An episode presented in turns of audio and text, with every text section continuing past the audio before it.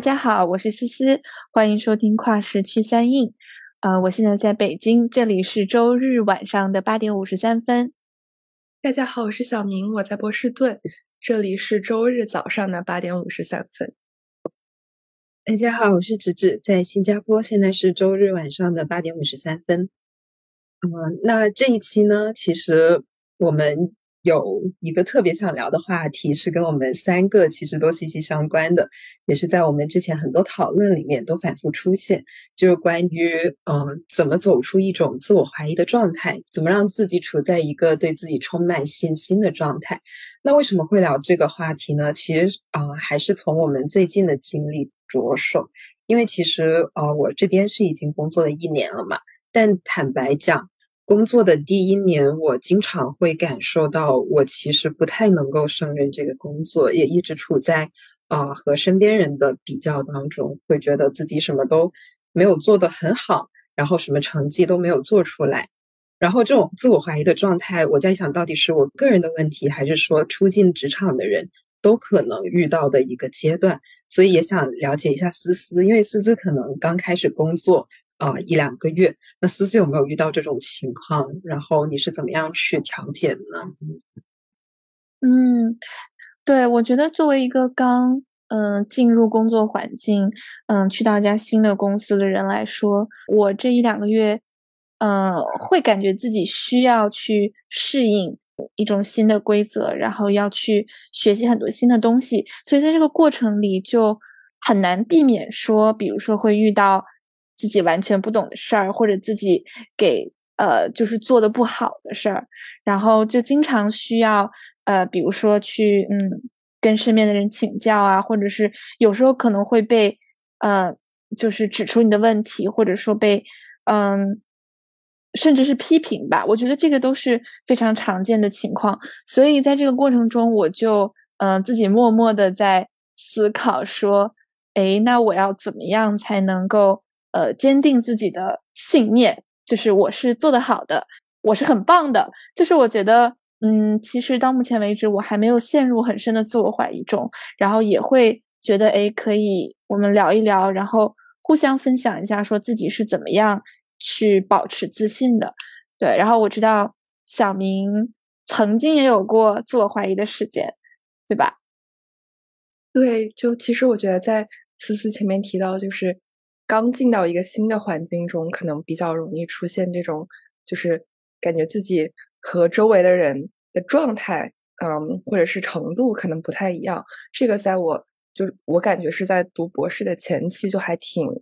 嗯，挺有同感的一件事情的。因为就是我觉得，呃，博士的前两年都是觉得，哦，哦，感觉怎么和周围的人比起来，周围同学们看上去都挺轻轻松松的就能把。手上的项目做好，然后能够发发文章，然后能够参加各种会议，然后觉得就是自己的科研进行的也不是很顺利啊，然后周期也比较长。但是呃，这个可能前面就是在走出低谷那一期啊，我其实有具体分析当时是怎么去慢慢调整自己的心态，然后相当于是一个触底反弹的这个过程。但是嗯，我觉得说到底就是。我还挺认同这种，就是很容易嗯出现和周围的人比较，然后就是有点自乱阵脚的这个这个感觉啊。可能我的状况是大概花了就是两年的时间去慢慢调整出来的啊。然后其实还挺好奇，嗯，芝芝和思思，因为可能就是你们嗯进入这个工作环境的时间长短也不太一样。那其实我还挺好奇，在这这个过程中，你们的心态会有。什么样的变化嘛？就是会不会刚入职的时候和可能入职的一段时间，啊，这个对于嗯，可能自己的心态，然后和周围同事之间的比较，会觉得有在慢慢追上大部队的脚步吗？就是还是会有一些嗯，感觉不太自信的地方。嗯，我觉得我的 case 可能会比较神奇，因为我这种自我怀疑并不是工作一开始就产生的。相反，其实刚开始工作的三四个月，我整个人的状态都很，至少不差。因为那个时候还有很多很多新的东西要去学，然后任务也很紧，所以我整个人的心思其实都在，至少我还在不断的学习新东西。所以可能那个时候也有一些自我怀疑，但是那种那种负面消极的想法，其实是会被不断的学习新东西这个情况给掩盖过去。我觉得真正出现其实是在呃，我学新东西进入到一个瓶颈期，觉得怎么学都好像自己长进的速度没有以前那么快。然后在瓶颈期的时候，再加上有一些新东西也没有办法做好，这种自我怀疑的种子就会慢慢长大，然后以至于说它开始影响我日常的工作状态。所以我觉得我是经历了这样一种。嗯，先是在高处，然后又跌下来的情况，然后当然希望现在是在谷底触底反弹。其实我也在想，为什么会出现这种自我怀疑的情况？其实除了刚刚小明跟思思提到的，跟身边人去做对比，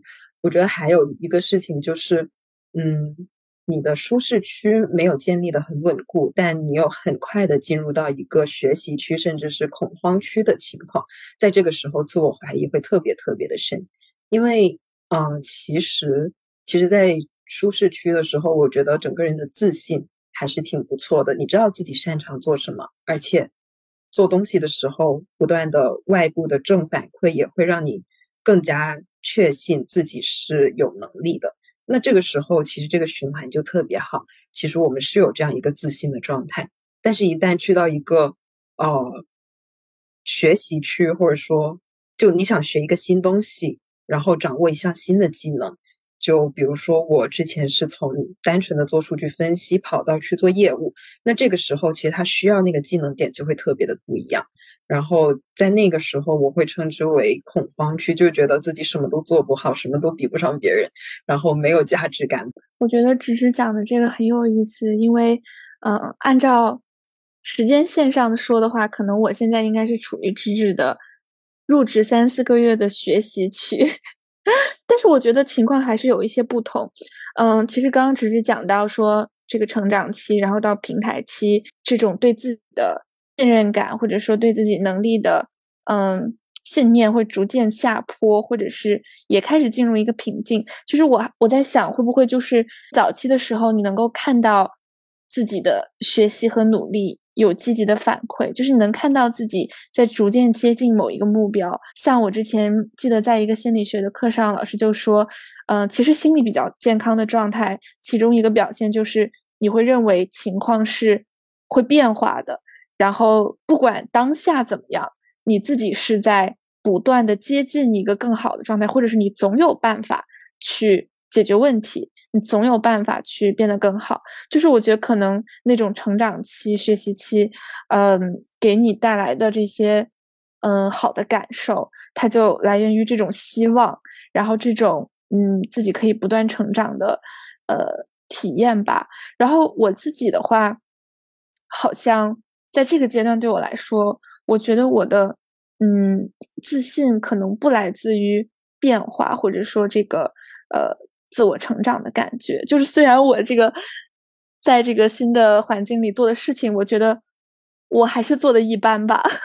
就是我觉得我自己就是因为才刚刚开始一个月，然后也没有说能看到一个巨大的转变，因为我们就是写作这个东西是需要周期的，然后你可能。呃，到目前为止，你才刚刚开始你的创作，然后刚刚看到你的第一个作品，那可能要写到你的第八个、第九个，我想你才会能看到一些转变。所以我觉得我并没有呃接收到什么特别正面的反馈，嗯，但是对于我来说，就是我现在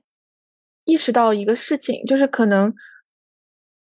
假如我的。自我认同不来自于一个外在的标准，不管这件事情做的怎么样，都没有人能打击到我。就 是就是，这可能是我最近建立起的某种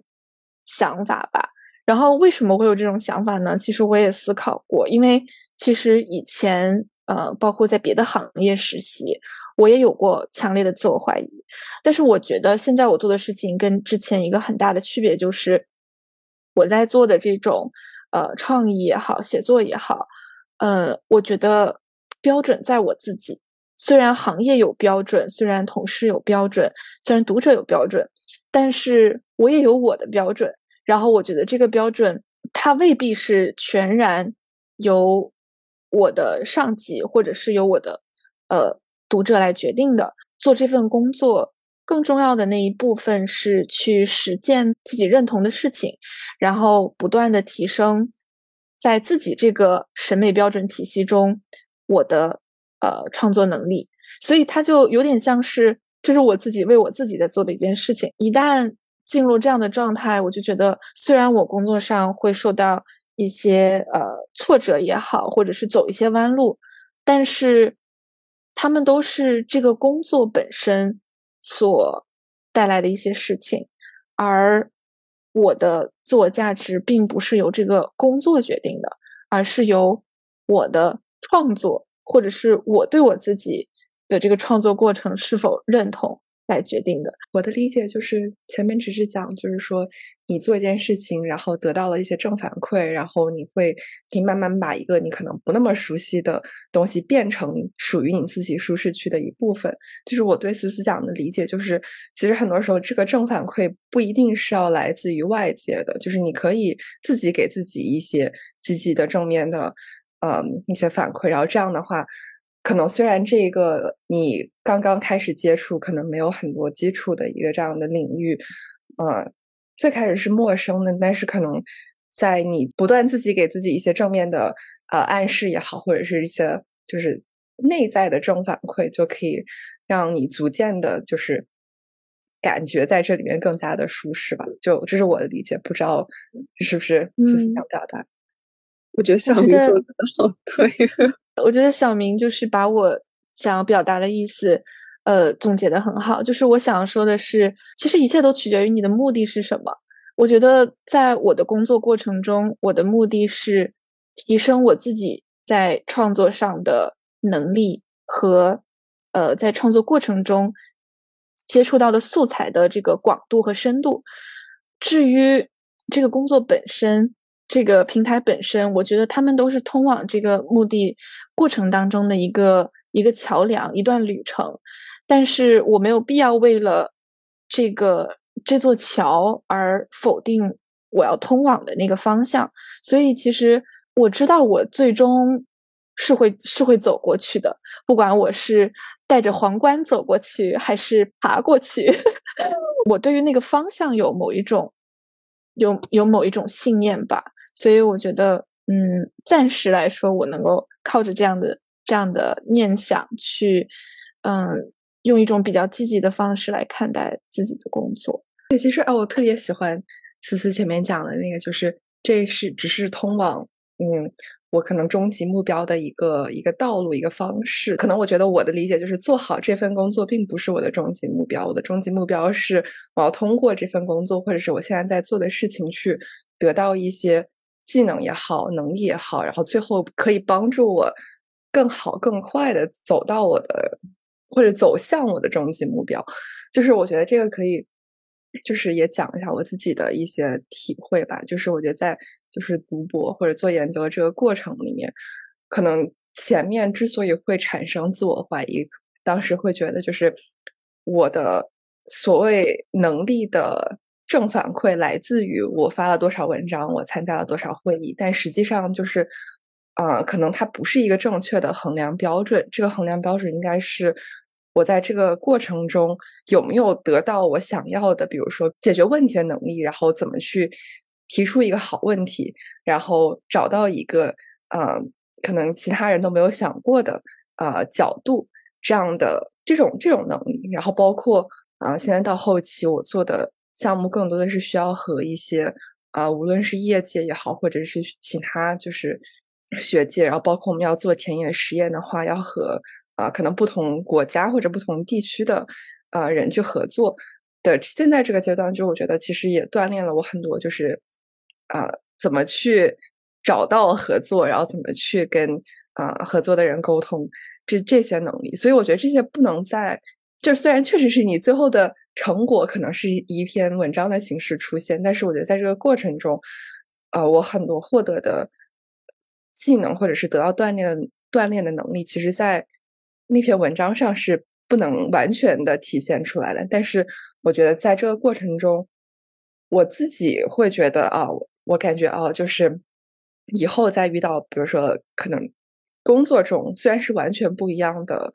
呃问题需要我去解决，但是我可以把很多就是我在读博期间。所积累下来的技能，很好的啊转换到我在工作中可能需要的东西，所以我觉得在这个过程中，就是我是走过这道桥，呃，去到了我最后想去的地方。不是说我一定要得到很多，就是外界的一些认可，才是唯一的就成功的衡量标准。诶，其实听到这里，我发现我们刚刚思思分享的还是小明分享的，都有一个很出现了很多次的词，就是标准。然后，特别是我们自己内在的对自己的衡量标准，那其实我会好奇，就是大家的这种内在的衡量标准都是怎么建立起来的？因为我理解下来，其实我们想要真的内在有一个，嗯，自己的一个指标，其实它可能在很早之前也是来源于跟外界的一个互动。所以我会好奇，大家是内在的一个秩序是怎么 build up 起来，然后。即使外面对你的评价是好是坏，你都不会去改变，都影响不了你内在秩序的一个稳定性。我可以回答这个问题，从两个角度。第一个角度是我觉得我自己的，嗯，我自己的个人经验。第二个是我从朋友那儿听来，但我觉得挺有道理的。说到怎么样去建立自己内在的标准，我记得有一次我跟一个朋友聊天，然后我印象特别深的是他告诉我说。他的梦想是做一个三流作家，他的主业跟作家毫无关联了。但是我那个时刻就觉得这个人特别可爱，我也觉得这是一个特别好的愿望。为什么呢？就是如果一个人他从一开始就不把成为一流作家作为他的终极目标，他只是把写作这件事情作为他必须要完成的事和他非常想要完成的事，这个标准是什么样的，其实没有那么重要。就是比方说，对于我自己来说，我觉得，比如说美的标准，或者是一本小说写得好或者不好的标准，在我自己，就是哪怕那本书，呃，那个作家写的东西，大家都觉得很很平庸，或者是，呃，也没有得过什么奖，但是我就是特别特别喜欢他，然后我觉得我跟他在灵魂上产生了共鸣，我也想成为这样的作家，或者我也想写出这样的东西。就是哪怕我最终得到的结果是，呃，大家对我的评价是我是一个三流作家，我觉得那又怎么样呢？就是我觉得，嗯，只要我在自己的心目当中做了自己非常想要做的事情，然后嗯，不感到遗憾，那这件事情对我来说就是有意义的。所以举的这个例子就是说，嗯，我觉得我现在的状态就有点像是。抱着这样的目标吧，成为，但是不不一定是成为一流、二流、三流。就是我觉得更重要的是，当你做这件事情的时候，或者是，嗯，你看到那个结果的时候，你觉得是自己喜欢的，是让自己开心的，嗯，产生了这种积极的念头，其实我觉得就，呃，挺好的。但是这个可能说起来比较模糊，因为可能也跟我做的事情有关。就我做的事情。嗯，比如说写作，它可能是一个没有太多客观标准的东西。嗯，虽然有一些行业规范，对，然后，但是我觉得它确实是一个很直觉导向的，就是每个人都有自己的审美，每个人都有自己的风格。还有就是，可能行业也有一定的包容性，说不定哪个三流作家，就是几年后又被认为是一个很杰出的作家呢。所以，嗯，这种标准本身的模糊和多元化。我觉得也帮助我去更加笃定的去走我自己的路，所以可能也跟这个行业有关。啊，第二个就是可以简单说一下，就是曾经我跟一个朋友在聊一个这个问题，我问他说：“你怎么可以，嗯，就你怎么这么自信呢？你是觉得自己天赋异禀吗？”然后我记得他跟我说：“嗯，他说我我觉得我没有天赋，但是我敢说，在这个领域上，我比任何人都努力。”所有能做的事情我都已经做了，嗯，别人想到的、别人没想到的我都已经做了。所以，就算我做的不如他们好，或者客观结果没有他们好，但是我敢说，我付出的努力是最多的。然后那个时候就哇哦，就是觉得嗯，这个人也很酷，就是他呃非常确信他付出的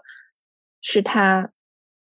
所能做到的极限了。所以我觉得，嗯，这两种思维方式吧，不管是你去。呃主观的拥抱一种标准，还是你在努力和行动上达到一个极致？其实我觉得都能够去帮助建立自信，因为这这两种方式它都不是依赖于别人怎么做或者别人怎么想的。哦，我觉得很有意思这个回答，因为我当我抛出这个问题的时候，可能我预设的一些回答，比如说思思之前在某一些什么其他的大媒体做过，所以你知道那个通行的规则是什么样的，你也知道有那个判断好跟不好的标准，又或者是你之前在学校里面你接受过很正统的什么什么文学分析的教育，所以你已经有一套自己的嗯判断的框架。所以我当我当我说到思思这个回答的时候，我觉得。很惊讶，但却又是在情理之中。当然，首先离不开，嗯，思思所在那个行业，行业其实是更多元，然后评价标准也更加多样。但我觉得思思提到的两点，确实也很值得我去再去想一想，就是自己内在的一个感受，以及就把规定动作都做到位了。我觉得我之前做事情也有这种倾向，就是。呃，不管结果怎么样，反正我能努力的就已经努力了，那就问心无愧。可能这就是内在的标准之一。对我觉得还挺挺惊讶的这个回答，就惊讶，但是又在情理之中。我是想分享一个，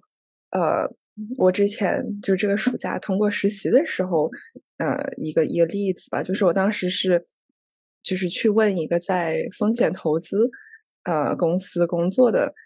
的投资人。就是我问他你怎么样，就是怎么样去判断一个公司是不是值得投资，或者是你们在做这个投资决定的时候有哪一些因素是很重要的。然后他就给我讲了，就一二三四五点。然后他说，其实到最后其实还是归结于两个核心能力。第一个是你去做行业研究的能力，就是你去真的去写一篇，比如说研究报告，然后去看这个行业啊。是不是值得投资？然后有有什么就做行业分析，然后做很多就是这个行业下面有哪些公司的这些研究。然后第二个就是，嗯，你是不是认识足够多的人？这个认识的人就包括，呃，是不是认识很多就是创始人？然后是不是认识很多就其他在风投领域里面的人？然后其实就是说到底，风投就是这两个核心的能力。然后，呃。他说：“就是第一个，第一个做就是做分析的这种能力是，啊，作为一个可能新人或者新进投资人是可以培养的。然后第二个能力是你可能需要就真的是在这个行业里有一段有一定的时间积累，然后去慢慢的去建立起你的人脉，然后你的这个社交网络，然后可以去慢慢认识很多人。”然后，所以其实我我讲这个例子，就是说，就是其实很多时候获得标准，呃，也是可以通过，就是可能更多像芝芝讲的，就前面讲的那个，就是你可以和业内的人去聊，然后，嗯，然后我觉得是通过，就是你问他们，你觉得这个成为这个领域里面的人的核心技能是什么？就是我觉得这个技能永远是比你的结果重要，就不是说。啊，你要一定要投出一个独角兽，或者你一定要投出一个增长率是就是十倍、二十倍的这样的公司是成功。对，确实这个大家都知道是成功的标准。但是我觉得你首先需要知道，比如说，再举个例子，如果你是一个跳水呃运动员，你需要知道我要怎么样，就是有一套动作是我必须要做到的，我才可以就是有可能做到。没有水花或者很小水花。如果你连这套基本的动作你都不知道，然后你就说我要做到没有水花，然后我就去跳了，那你肯定跳出来是会有很大水花的。对，所以就是我觉得，就首先你要知道你有哪些基本的东西一定要做到。然后就像思思那个朋友说的，我把我知道的、能想到的，就是能做到这些点都努力去做到最好。然后最后结果是怎么样？我觉得那就就是是一个副产品。对，我觉得小明分享的这个还挺有意思，因为我觉得对我自己来说，了解这些标准，了解在工作里面的规则是什么样子的，我也是通过大量的跟别人沟通来实现。就像小明刚刚说那些基本动作，嗯，这会让我想起我之前跟一个 senior 的同事吃饭，然后他。他讲了很多啦，就什么各种各样的呃经验分享。但其实印象最深的一句话还是他说，有一些基本功，其实你只要做到了，什么事情都能够做得成。我觉得那句话对我的触动就特别特别的大，因为可能我之前一直在想着，是不是这个东西不适合我，是说我还没有找到自己的长处。但是后来才发现，原来我是基础都还没有打牢。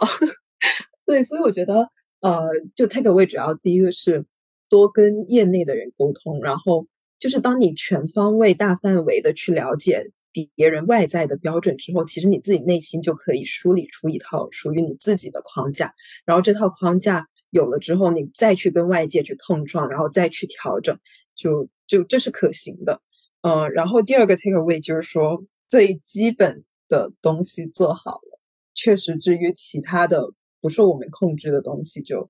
问题不大。对，所以我觉得其实这个大家的分享都给了我。挺多的思考，也跟我最近的一些实践有对上。因为我最近其实我自觉有在慢慢从低谷期里面走出来。就其实我不知道大家记不记得我们年末的那一期怎么从低谷中走出。我当时的回答是我还在低谷里面，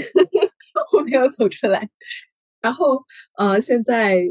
大半年过去了，然后我的回答是我在这大半年里面。到了一个更加低谷的时候，但是现在总算有一个向上的一个趋势。然后这个向上其实很多时候就来自于我把自己内心的困惑真的有跟不同的人去请教，然后听他们的想法。对，所以我觉得这个可能还挺挺关键的吧，就是多跟别人去沟通。我觉得刚刚听小明在讲到这个提升具体的能力的时候，我就在想，可能这是一种。把一个抽象的目标给具体化，或者是拆解开，从而让岗位的标准变成你自己的标准的一个逻辑。我会对小明产生的好奇，就是那小明，当你去这样解决问题的时候，你内心的那个目标是成为一个好的投资人，还是投出一个大家都知道的企业，还是什么？就是我会在想那个，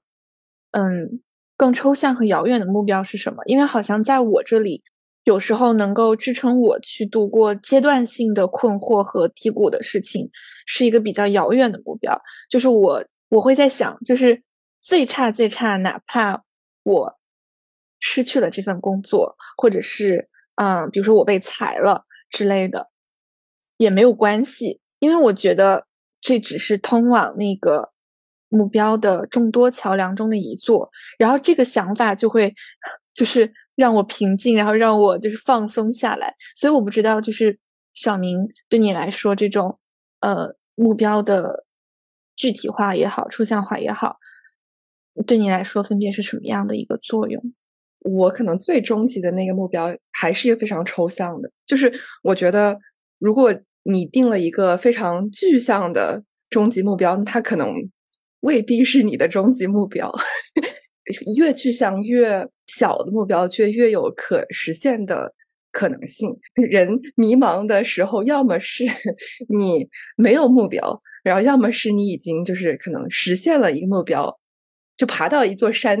山丘的顶上之后，你不知道下一步要往哪儿走。所以我觉得这是两种，就我经历过的。最容易产生迷茫的时刻，我会一般有一个非常就是抽象的终极目标，然后呃，我会再就是想一下我要怎么走到呃那个抽象的终极目标，这个路上有哪一些可能我可以更具象的一些小的目标，至少可能我现在的想法，我觉得以后也可能会变化。我觉得我的终极目标还是说想要有。嗯，也不能说改变世界，就是希望这个世界因为我的存在有一些不一样。就是这个听上去非常的抽象，但是可能再稍微具象一点，就是我现在想象的，就是可以，嗯，比如说，在我现在了解到有一个领域是叫嗯，就是 impact investing，实际上就是你去投资一些会对这个社会有一些影响的这样的企业也好，或者是一些。公司一些初创吧，这个影响可以是比如说环境的影响，然后可以是对这个啊，比如说社会啊，就各个方面的一些影响，然后再具象到那可能就是你需要有一呃建立起一些投资或者是作为一个投资人的能力，然后再会再怎么样去建立到需要就成为一个好投投资人的能。我了解到的就是有两条途径，要么你是做。呃，就是做创始人，就你要可能是自己有很多去呃创造好的公司的这样的能力，然后要么是你去嗯有就是看到过足够多好的公司，然后你相当于是形成了一个嗯有点像机器学习，就是你有足够多的训练数据出进去，然后你已经训练出了一个一个比较好的模型，然后就以后你看到那个公司的时候，你可以去判断它，你有你有足够的。足够多的经验去判断这个公司是不是啊值得你去投资的这样的一个过程。然后我觉得我现在我可能会更倾向于走第二个道路，所以我现在想再进一步的目标就是我要怎么样有哪样的一个职业机会是可以让我看到足够多好的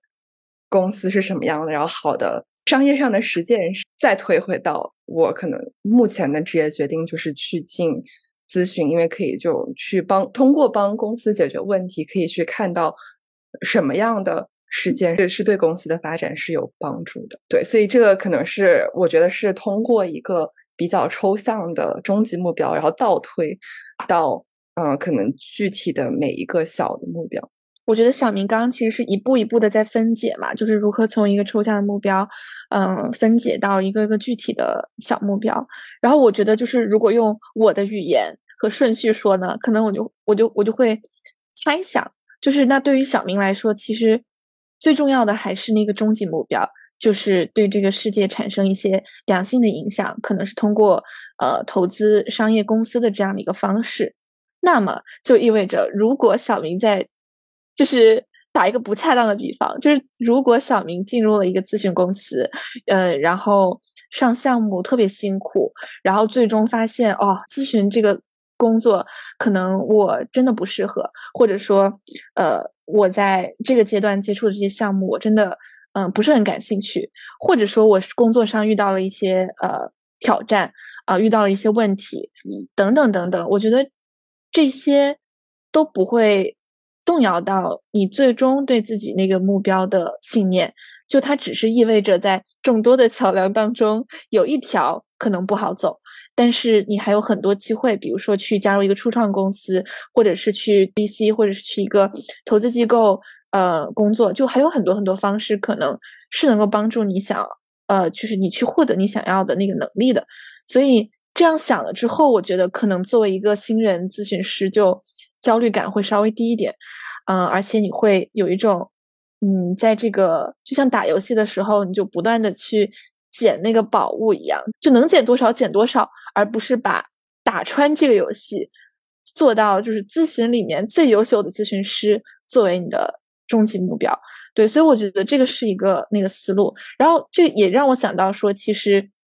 为什么有时候我们会产生压力，或者说被同辈震撼？其实有时候可能有一些人，他真的把在这个游戏里打穿、打通关作为他的终极目标，就我觉得也是有可能的。所以其实我们在工作中就可能会遇到，在一些具体的事物上非常非常的用力，或者说是在这个工作上，他对于反馈更加看重，呃，然后更加重视得失。就这样的人，我觉得也是完全没有问题的，因为大家的。终点不一样，大家脑海里的目标不一样，但是只要我们自己不去随便的跟着别人走，就是跟着别人在那里打打游戏，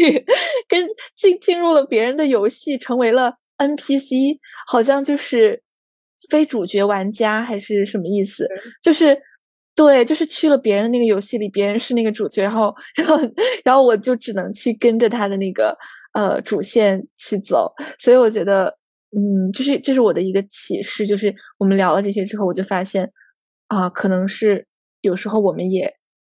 容易在不知不觉中，就是去去玩了一套别人的游戏。哎，其实我觉得我们刚刚的这个桥梁还有游戏的比喻会很有意思。其实我会想到，就延伸到另外一个点，我挺认同说，可能终极的目标是远处的一个地方，然后有很多座桥梁都能够通到过去。那为什么有？有人会在其中一座桥梁特别的想要走过去，然后走不通的时候会产生很多的自我怀疑。我觉得有一个可能性就是，你想真的过每一道桥梁，它其实有一些 general practice，就是你想过桥就有一些基本功你得做好。但是如果说在在这座桥上行不通，不代表你到了另外一座桥你就能行得通。所以可能有一部分的压力来自于，呃，你会觉得我必须在这座桥上证明自己，所以我才可以尝试另外一座桥能不能够行得通。所以我觉得有时候可能，之所以为什么一个游戏想要打穿，或者说一条路走到黑，可能也出于这种思维。就是我觉得，只是这个比喻，像我脑海中的一幅画面，就其实是有很多平行的桥，然后你在你现在这座桥上的能力是所有这座桥都需要的，或者就是回到那个打游戏，就是你可能就有一个宝物是你必须要捡到的，然后就是无论是你这个目标是打通关也好，还是就是要去去到一个。就是你可能自自定游戏中的某个地方，但是这个东西是你必须要捡到的宝物。就如果是一个这样的技能或者这样的能力，那那那我同意，就确实是你你需要获得，无论是在这个工作中还是其他的工作，就其他可能我们说平行或者类似的工作中。但是有一些就是有些桥，它可能未必是平行的，它可能是就是你的桥走了一段啊，发现。可能我已经获得了前面一段的能力，或者我已经捡了一前面一系列的宝物，但是这个时候就出现了一个大怪物，然后我就是觉得没有办法去攻克它。然后，但是这个原因有很多，不是说我缺少了某一项技能，可能就是这个怪物它它就克我，对吧？就可能是有种种其他的外界因素。那那有的时候我在想，就可能。我们能够在这个阶段上，搞不好能够找到就其他衔接的桥梁，未必是一个平行的桥梁。可能你换到一个其他的平台，然后会遇到了其他的怪兽，但是正好你你所具备的技能就已经能够打其他的 怪兽，也未必说我们一定要就是死磕一个怪兽。搞不好就是在这个你自己定义的这个游戏里面，有其他的可能性存在。虽然我觉得努力很重要，我非常认同思思就前面分享的那个，就是你需要把你所有你知道的地方，你你都要做到最，就做到你觉得自己已经努力，然后会留遗憾的这个程度。但是另外一句话是，选择比努力更重要，就是你可能会花百分之一两百的努力，然后也不一定能够打通这一关，但是你有可能有另外一关。就是你可以去重新更改一下你的地图，然后去走到，然后去走到你想走的那个位置。我好喜欢咱们今天这个聊天氛围，就一切都是 NPC，都是小怪兽，然后整个人生就是一场游戏。我觉得有时候为什么为什么这些自我怀疑，就无论是我们现在更多讨论事业工作上面，为什么这些自我怀疑？会那么深切的影响到我们的心情，可能很多时候还是我们并没有把自我本身跟我们所处的那个行业、事业岗位给分，就是分割开来，就是没有做到那种不以物喜，不以己忧。因为我觉得，就可能更大范围来讲，我们可以把这种工作啊，甚至其他的朋友、感情或者其他方面都好，甚至金钱，其实它都是。人生里面的一个个游戏，然后一个一个大游戏里面又可以牵到很多的小游戏，然后这些游戏打得好不好，它可能有自己的因素，也有外力的因素，但它都不影响我们作为一个人本身应该所处的那种自在自得的那个状态。所以我觉得，可能这也是我之后想要锻炼的一个能力。就无论这种大大小小的游戏打得怎么样，我还是我。接着刚刚直直的这个观点，就是。嗯，我觉得其实，我觉得我们会焦虑或者说会自我怀疑，特别正常，是因为我们对自己的认知其实就是通过工作、通过我们的情感关系、社交、通过我们跟呃家人朋友的相处等等等等这些东西去建立起来的，真的很难说靠自己孤立的生长出一个自我。我发现经历多起来了以后。就会慢慢开始意识到，原来有一些组织也是不合理的，有一些工作方式也未必是合理的，然后有一些制度，有一些人也不一定就是合理的呀。就是，嗯，我记得我曾经在嗯跟一个朋友相处的过程中，我就发现他是一个目中无定式的人。我不知道你们在生活中有没有遇到过这种 冲击的瞬间，就是你会发现，真的有人他能够做到，嗯，不按常理出牌，然后，嗯，没有那么在意身边的规则，甚至是没有那么在意身边的人对他的评价，然后在一个非常非常自洽的体系当中去追求他热爱的事情。呃，曾经我就是身边有一个这样的朋友。我跟他的曾经有一个对话，就是让我印象深刻。他是从人文学科转到纯理，然后呃，就是在文科读的大学，包括高中，然后现在是在理科领域读博士，然后想成为一个物理学家的这样的一个一个一个人，一个成为一个理论物理学家的人。然后我就非常惊讶，我就我就问他。那你应该要面对很多困难吧？就是你从一个这样的领域转到那个领域，我我就很好奇你是怎么做到的。他给了我一个很简单的回答，他说每个人都能做到。就是我从他的回答里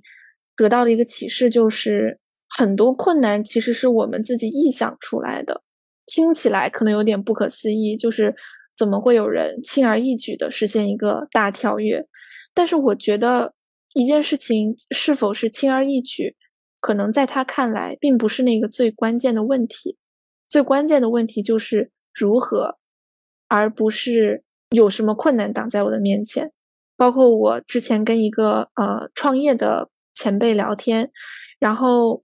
他也是放弃了很多好的工作机会，白手起家开始做一个充满了风险的一个创业项目。我说，呃，创业的门槛。应该很高吧？需要做哪些准备呢？然后他的给我的回答是，没什么门槛吧。就是我觉得，呃，这两个同学的回答都是很相似的，就是在他们的眼里，并不是先看到门槛，然后去克服，而是单纯去想着我怎么把这个事情做好。就像我们去想如何擦干净一张桌子，如何做一餐饭这么简单。就有时候。意念当中的那些屏障，可能是更大的屏障。我们在聊这个关于如何呃自信的做自己想做的事情，如何尊重自己的感受，按自己的感受行事这一点的时候，我觉得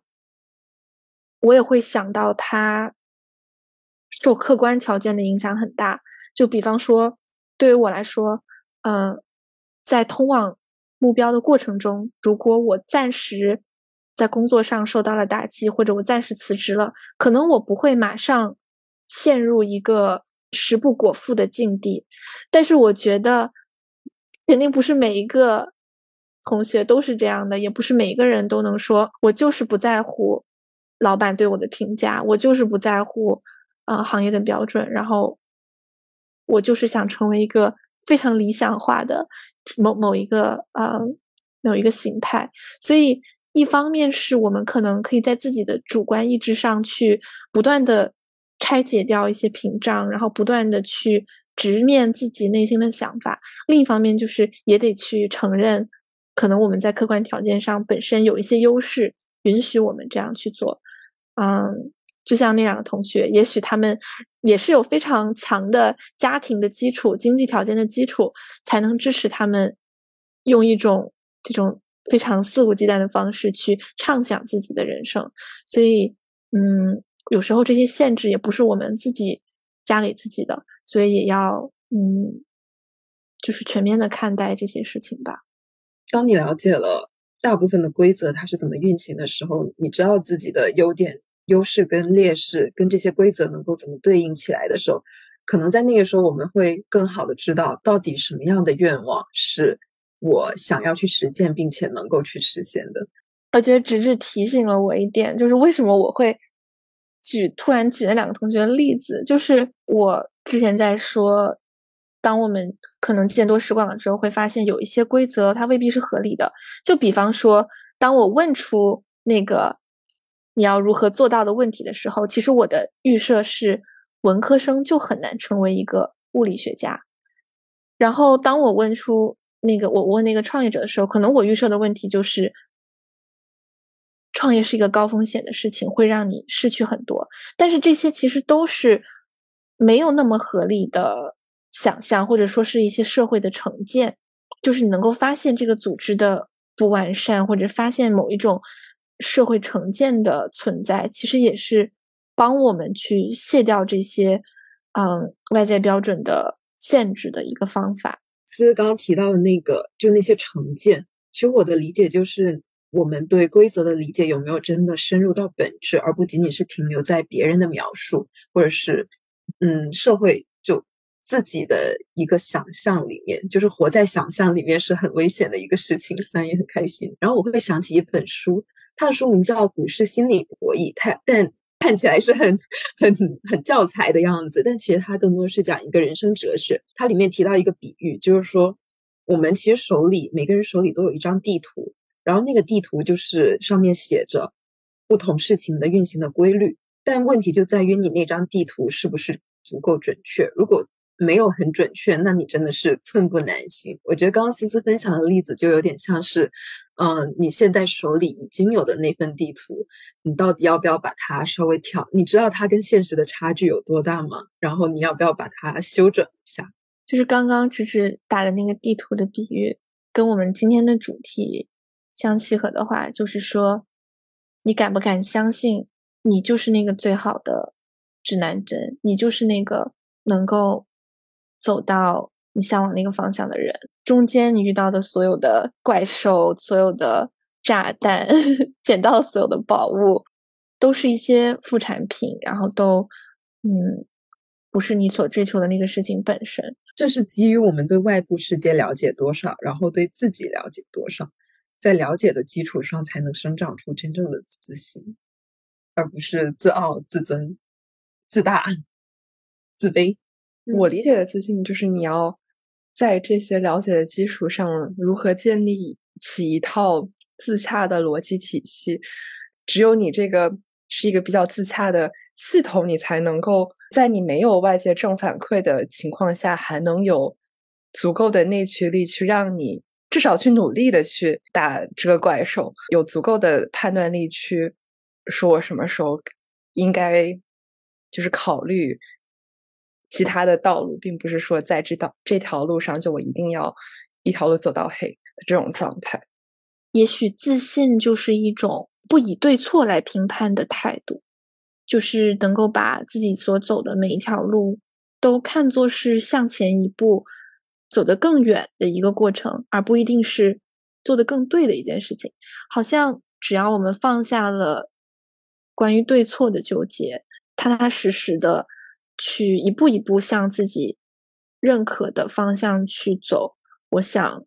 嗯，这个经历本身会是我们自己能够接受的。就像刚刚小明也说，有的桥它不是平行的，就是它可能就是我们会随机的遇到很多